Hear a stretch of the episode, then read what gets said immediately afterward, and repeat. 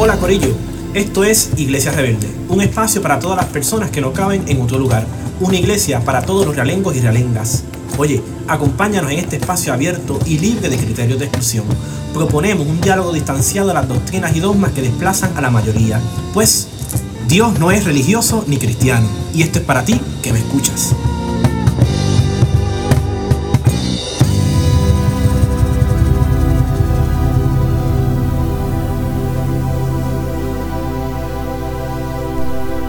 Levántate y anda, que estamos de vuelta. Sal de la cama, préstate a oír y pon el café que queremos coincidir. Y para iniciar quiero extender un abrazo con intencionalidad, uno que se desborda en la distancia y que propone nuevos encuentros, puestos para coincidir cuando se pueda, con café o sin café. Ahora bien, cargo una preguntita. ¿Qué retos ha significado estar en nuestros hogares? Y creo, me sospecho que ha significado experiencias similares que hemos vivido en, la, en el pasado. Por ejemplo, la adolescencia, la peladera, el huracán María, entre otras que ustedes conocen. Es algo que podemos manejar y sobrellevar juntos, como siempre, desde la conciencia y las medidas de cautelas para sobrellevar esto, aquí y ahora. Pero ¿Qué nos propone esta experiencia cuando regresemos de la cuarentena? O sea, cuando nos volvamos a instaurar en la vida cotidiana. ¿Cuál es la reflexión? O sea, ¿qué, nos dice? ¿Qué, ¿Qué signo nos revela? Y creo que esa reflexión tiene como tema saca la piedra. ¿Sí? Saca la piedra. saca la piedra. Y eso me lleva al libro de Juan capítulo 11. O sea, al capítulo completo. Lo puedes buscar y leer completo si deseas, pues tenemos tiempo. Este capítulo, bien conocido por muchos, pues habla sobre la resurrección de Lázaro y quién no está familiarizado ¿verdad? Con, con, lo que aconteció con Lázaro. Es un texto que mucha gente conoce. Pero de igual forma, quiero poner en contexto rápido ¿no? cuáles son los elementos que conversan. El texto nos dice y nos sitúa de la siguiente manera. Lázaro estaba enfermo, obviamente. Él era de Betania, o sea, estaba situado y ubicado en Betania. Tenía dos hermanas, Marta y María. María, hermana de Lázaro, ella fue quien ungió los pies de Jesús con perfume.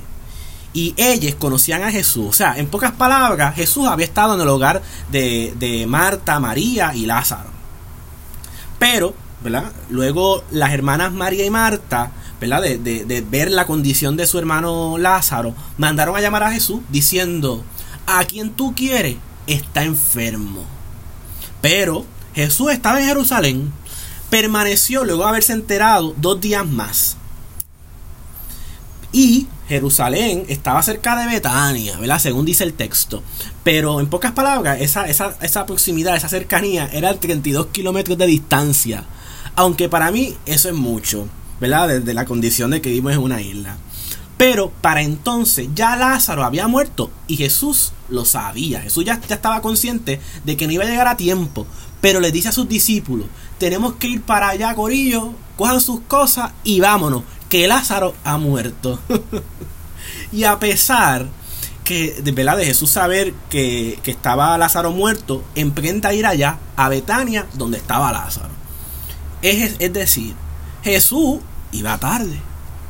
Pero cuando Marta se entera que Jesús viene, va al encuentro corriendo con él y le dice a, a Marta, Jesús le dice a Marta, que mande a llamar a María, que se había quedado en la casa, ¿sí? Así como nosotros, quietos, casi en cuarentena, pero desde el duelo. Marta, ¿verdad? Le dice a María, el maestro está ahí y te llama, mamita. No dice mamita, pero yo me imagino, ¿verdad? Que en esa conversación Jesús le dice, mira, como que, este, ¿sabes? Estamos aquí, ven y llega. María se levantó y fue rápido llegó y cuando llega donde Jesús, ambos se conmueven por la muerte de Lázaro. Lloran juntos, lo sienten. Y aquí quiero abrir un paréntesis porque es bien interesante que aún Jesús llegando tarde y que aún sabiendo que Lázaro había muerto y que está en el sepulcro, Jesús se, permite, ¿verdad? En, en, en, correlación con Marta y María, sentir lo que estaba aconteciendo. No lo desvalida, al contrario, lo valida. Y Jesús ahí propone el encuentro de asumir lo que acontece. abre espacio para asumirse, ¿verdad? En, relación a los que están ahí. Y aquí quiero hacer un tenki. Sí, tenki. y aquí es donde quiero yo, ¿verdad? Eh, proponer la reflexión y situarme. Y detenerme en esa voz, ¿no? En esa voz que abre espacio. Ellos, ellos, ¿verdad? Fueron al sepulcro de Lázaro, que era una cueva con una piedra.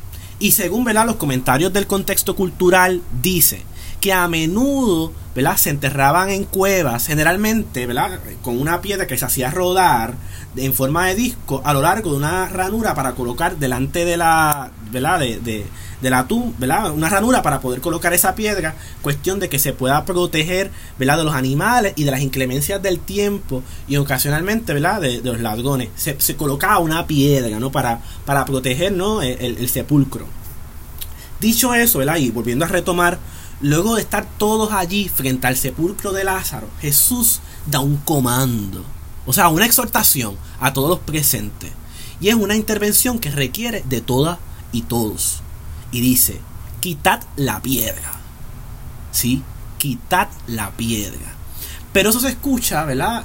pero En, ese acontecer de que se da esa intervención, ese comando de Jesús exhortándole a los que están presentes, quitarle la piedra, se escucha una preocupación, ¿verdad? De que el cuerpo ya había aparecido cuatro días ahí y que tiene que tener hedor, o sea, en pocas palabras, peste, como si no hubiese esperanza, como si no hubiese posibilidad de poder, ¿verdad?, realizar algo en, en, en la circunstancia de lo que estaba pasando. Pero aún así, quitad la piedra, quitad la piedra. ¿Oíste? Quitar la piedra. Esto nos tiene que llevar a una pregunta. ¿Por qué Jesús no movió la piedra e invitó a, otros a hacerlo? ¿Qué nos propone esa voz y dónde nos sitúa y nos propone? Y yo me sospecho lo siguiente. Luego que sobrellevemos esta situación del coronavirus, de tomar las precauciones de vida, la cuarentena, el tiempo que ¿verdad? requiera, y sumado a las pruebas accesibles y gratuitas, es importante mover la piedra del miedo. ¿Para qué? Para abrir la puerta. Y poner un milagro en proceso. Y por milagro, ojo, me refiero a realizar algo que parece imposible. Estamos siendo testigos de la desigualdad de clases, agravadas por la reforma laboral es decir, como el espacio de dos semanas en cuarentena y lo que eso requiera deja de provisto a mucha gente que no tiene las condiciones materiales ni el privilegio de tenerse. Esto nos exhorta a proponer un nuevo modo de salubridad colectiva, en replantearnos nuestro sistema económico, político y a quienes le delegamos situaciones del shock colectivo. Y eso hay que examinarlo. A su vez, la necesidad de modos más ambientales de organizar la vida colectiva que beneficien a la naturaleza. Hemos sido ¿verdad? testigos por medio de la, ¿verdad? De, del internet de cómo el agua en Italia, etcétera, etcétera, ha mejorado. Recuerda, ¿verdad? y volviendo y retomando, que está en nosotros mover esa piedra, pues somos más y no tenemos miedo.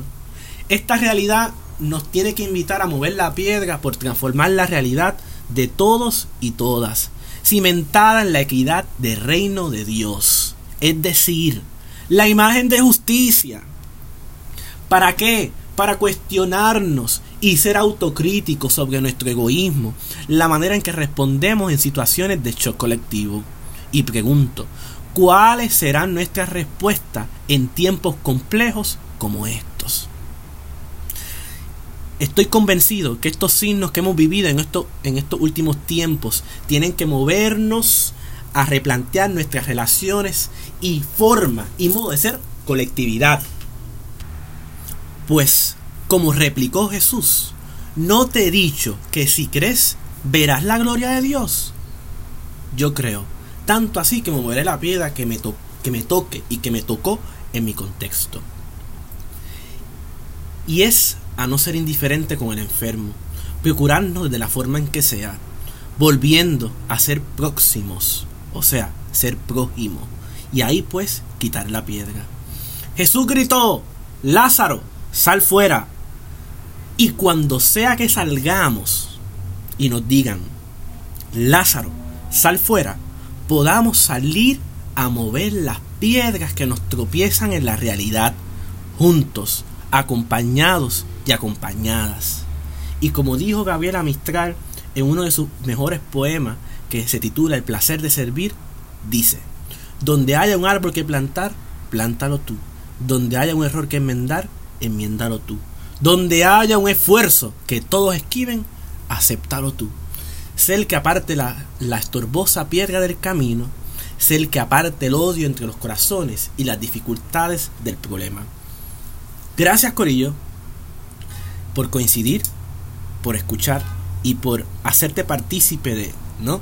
Sacar la piedra. Así que que esa sea la exhortación en estos días, en plantearnos dónde nos vamos a situar cuando salgamos. Así que saca el juego de mesa, comparte en el hogar, ponte al día, invierte en autocuido, oíste. Y, ¿verdad? Este, cuando nos toque salir a la calle y retomarnos con fuerza, recuerda, lucha así, entreganos. Lávate las manos y escríbenos, porque queremos saber tus anécdotas de esta experiencia. Ahora bien, pon en la mesa lo siguiente. Que las verdaderas protagonistas de esta historia son Marta y María, pues fueron quienes asumieron la voz de llevar el mensaje, abrieron paso sacando la piedra, fueron intencionales de asumir su megáfono en virtud de quienes no lo necesitaban, que en este caso era Lázaro. Seamos como María, corramos al encuentro con Jesús para ver qué tiene que decirnos. Así que, mueve la piedra movamos esta piedra juntos para el encuentro nuevo. Lucha así, entreganos. Bueno, les veo. Bye. Gracias Corillo por escucharnos. Acompáñanos cada jueves. Anímate y escríbenos tus impresiones. Y búscanos en Facebook y en tu medio de podcast preferido. ¿Y qué tal si hacemos Que nos vamos y nos vamos.